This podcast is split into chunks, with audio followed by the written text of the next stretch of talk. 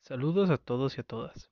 En este espacio compartiremos acerca de la lectura Barroeta Reyes, Olivares, Winkler y Prejeltinsky titulada Psicología Comunitaria, Programas Sociales y Neoliberalismo, la experiencia chilena, donde analizaremos algunos puntos de ella y crearemos crítica en relación a esta lectura. Espero que les guste.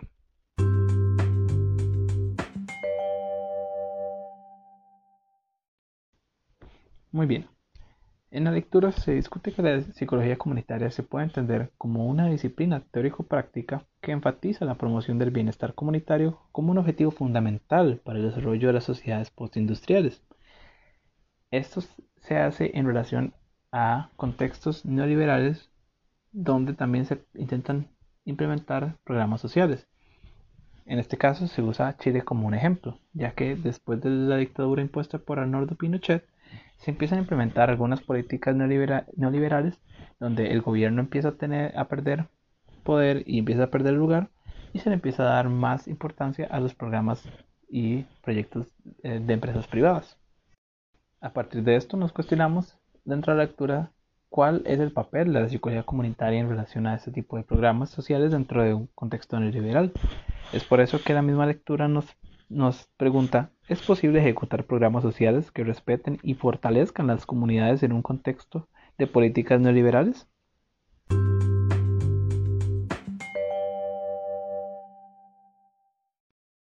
Ahora, es importante que tal vez definamos qué vamos a entender por neoliberalismo. Según Laval y Darot 2013, el neoliberalismo se puede definir como un conjunto de los discursos, de las prácticas, de los dispositivos que determinan un nuevo modo de gobierno de los hombres según el principio universal de la competencia.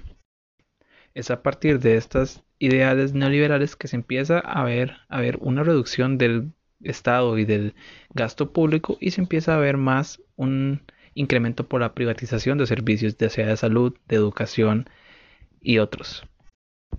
Es entonces al haber esta reducción del gasto público que se empiezan a ver problemas en lo que son las comunidades en general, ya que no hay políticas relacionadas al incremento del poder social, porque eso implicaría darle más oportunidad a las personas y eso lo que podría provocar es que entonces haya más acceso a los servicios que puede provocar que entonces ya no se desbalance tanto la balanza en relación a lo que son acceso a oportunidades y acceso a riquezas.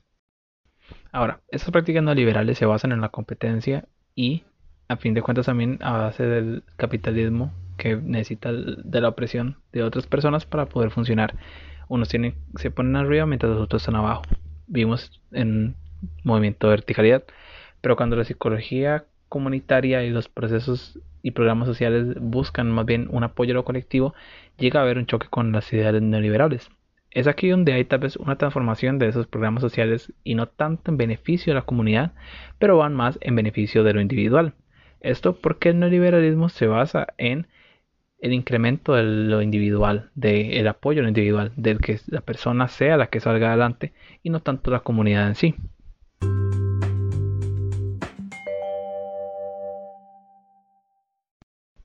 Así también, el neoliberalismo se fortalece a partir de el individualismo fomentado por prácticas científicas positivistas, objetivas, cuantitativas que se ponen por encima de las prácticas sociales. Esto basándose en el ideal de que lo que se puede ver objetivamente es la respuesta a todas las preguntas que tenemos en general de la sociedad y cómo funcionamos. Entonces a partir de esto se generan más políticas públicas que van desde arriba hacia abajo, una versión muy vertical, donde se busca crear políticas asistencialistas sin incorporar a la comunidad y se promueve un neoliberalismo individualista y no un empoderamiento de la comunidad o de lo colectivo. Y es por eso que desde lo neoliberal se va a imponer un aumento de la parte individual, un empoderamiento de ese individual de salir uno por su cuenta para que uno se pueda insertar dentro del sistema y lo siga reproduciendo y no creando un aumento en la parte comunitaria, un empoderamiento de ese colectivo que pueda salir y cambiar el sistema, pueda romper con este.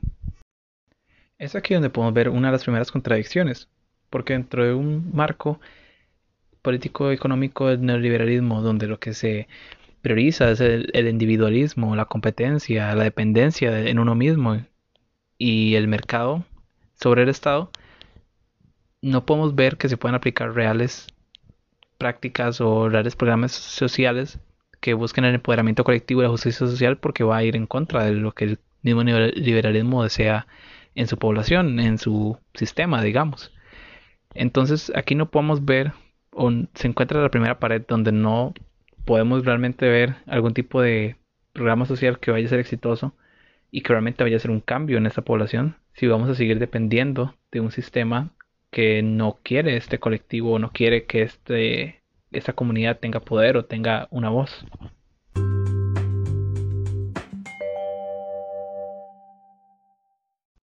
Muy bien. Se habla del caso de Chile porque es un excelente ejemplo de, de cómo este tipo de programas tienden a tener como algún tipo de contradicción con el modelo que se está implementando. Eso se puede ver en relación a que Chile, después de la dictadura, cuando ya logró restaurar un gobierno democrático, intenta volver a reinstaurar algunos de los proyectos orientados a lo social, pero llega con un problema ya que lo social termina quedando en un limbo donde queda cofinanciado por la parte privada y la parte pública, ya que los fondos públicos no son suficientes para financiar todo ese tipo de programas. Entonces queda a merced de lo que la parte privada también desea implementar por parte de esos proyectos sociales y públicos. Entonces terminan siendo proyectos que, aunque son sociales y aunque son para la comunidad, y no vamos a quitar el mérito que tal vez sí puedan ayudar a la comunidad, igual van con una agenda de ayuda a la parte individual de las personas. Lo que se busca es la capacitación laboral y fomentar lo productivo para que vuelvan al sistema y sigan reproduciendo este ideal de competencia, de trabajo duro, de residencia, de trabajar hasta que me muera para poder llegar a lo que la sociedad me está pidiendo, para cumplir con todas esas expectativas y generar riqueza, generar capital a partir de esto. Pero entonces aquí encontramos otra contradicción, que es el hecho de que no hay un cambio real dentro de las comunidades. Claro, ayuda a las personas, las ayuda tal vez a conseguir mejores trabajos, tal vez a conseguir algún mejor estilo de vida, pero se sigue reproduciendo el sistema que está causando que esas personas tengan que requerir los programas sociales, a, fin de cuentas. Y entonces, dentro de todo esto, nos cuestionamos dónde queda la posición de la psicología comunitaria. Porque entonces, si la psicología comunitaria lo que viene es a repetir y a fomentar lo que estos programas sociales desde lo privado quieren esparcir, lo que termina sucediendo es que la psicología comunitaria sigue trabajando desde un enfoque individualista, queda corta, promueve el asistencialismo y a fin de cuentas termina perdiendo relevancia. Se termina convirtiendo en algo dispensable porque termina no pudiendo ser diferenciada de cualquier otro tipo de ayuda o asistencialismo, porque a final de cuentas no hay un verdadero choque hacia la estructura opresora. Ahora, dentro del caso de Chile se hace una investigación relacionada a estos programas sociales que están implementados por el gobierno para ayudar a las poblaciones, para ver cuál es el sentido de estos programas y ver si realmente ayudan a la población y ver desde, desde qué espacio está trabajando, si es de uno asistencialista o de uno transformador. Bien se encuentra que todos los programas que se pueden encontrar dentro del gobierno, solo cinco realmente cumplen las características de un programa que vaya más hacia lo transformador y no hacia lo asistencialista.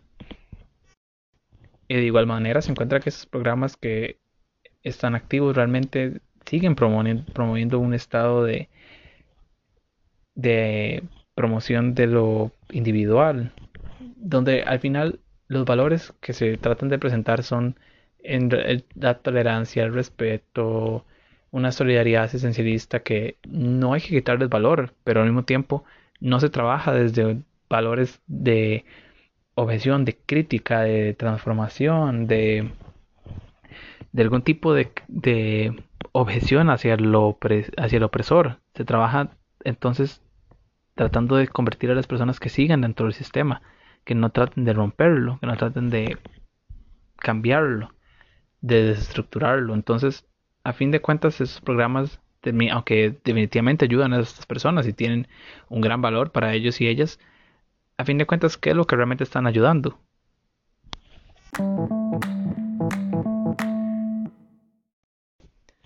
Después de dar este paso por esta lectura y ver los resultados que se encuentran de esos programas, nos seguimos preguntando entonces si realmente esos programas tienen algún tipo de injerencia dentro de un sistema neoliberal y si realmente están haciendo algún tipo de, apoyo o si realmente tienen sentido. Desde mi opinión, pienso que no. Me parece que no tienden a ser repetidores de lo que ya el mismo sistema nos está tratando de dar. Y a fin de cuentas, se puede decir que realmente están funcionando muy bien, pues, puesto que el sistema ayuda y apoya a quienes quiere a quienes está creado para ayudar y apoyar, que es a las personas en el poder, es a las personas que tienen privilegio. Entonces, claro, el sistema está funcionando bien en ese caso. Entonces aquí lo que nos cuestionamos es, bueno, si el sistema está funcionando para esas personas, habría que hacer un cambio del sistema. Pero entonces, o tal vez incluso una desestructuración del sistema, una revolución de ese sistema.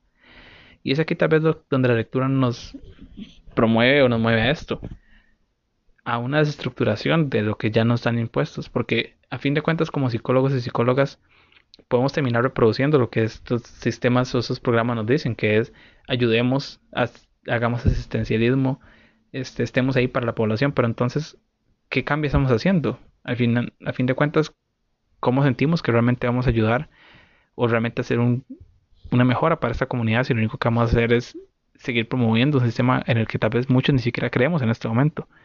Un sistema que, aunque tal vez nos beneficie a algunos, a fin de cuentas crea más daño para otros. Y es aquí donde deberíamos de posicionarnos como psicólogos y psicólogas. ¿Qué es lo que queremos hacer desde nuestro ejercicio profesional? Si vamos a trabajar desde lo comunitario, ¿vamos a trabajar para el beneficio individual de las personas en la comunidad? vamos a trabajar para el beneficio de la comunidad en general. Porque me parece muy valioso y muy claro la idea de que es cierto, si nosotros como psicólogos vamos a trabajar desde lo individual y a trabajar para el, empoderamiento individual, entonces ¿cuál es el punto? Una psicología comunitaria, una psicología que a fin de cuentas lo que va a hacer es seguir sirviendo al sistema. Entonces perdemos algún tipo de sentido. Así también creo que surge la duda de desde dónde nos vamos a posicionar nosotros como psicólogos y psicólogas comunitarios. ¿Qué papel vamos a desempeñar? Y cómo también podemos desempeñar ese papel, sabiendo que estamos también atados al, mismo sistema. Porque a fin de cuentas, aunque uno intenta hacer cambios, a veces los cambios pequeños pueden quedarse atrapados dentro del sistema. Y bueno, también se puede creer que cambios pequeños se hacen los cambios grandes. Entonces, tal vez mi reflexión aquí es, en general, ¿qué podemos hacer nosotros? ¿Cómo podemos no ser absorbidos por el mismo sistema? Y cómo también no desvalorizamos los trabajos que hacen otras personas o que ya han hecho otras personas desde un, tal vez sí, desde una posición un poco asistencialista, pero que a fin de cuentas también tiene un valor para algunas personas, porque es cierto que ayuda a algunas, ha permitido que algunas personas salgan de esas situaciones donde están. Y también no puedo asegurar que, que otro sistema vaya a ser correcto para todos, porque una de las cosas principales que vemos en la carrera es la subjetividad. Todos somos diferentes, a todos nos funciona algo diferente. Entonces, a fin de cuentas, a veces buscar lo mejor que se puede hacer en, en este momento. Desde donde puedo yo apoyar a todas esas personas y desde donde puedo yo posicionarme para no crear más caos o más reproducción de algo que está afectando a los demás. Así que Supongo que lo que podemos hacer por ahora es escuchar, incluir a la comunidad, darle lugar a la comunidad, darle importancia a la comunidad, darle una voz a esa comunidad y trabajar desde ese espacio, no desde mi lugar como profesional, pero desde el espacio con los demás.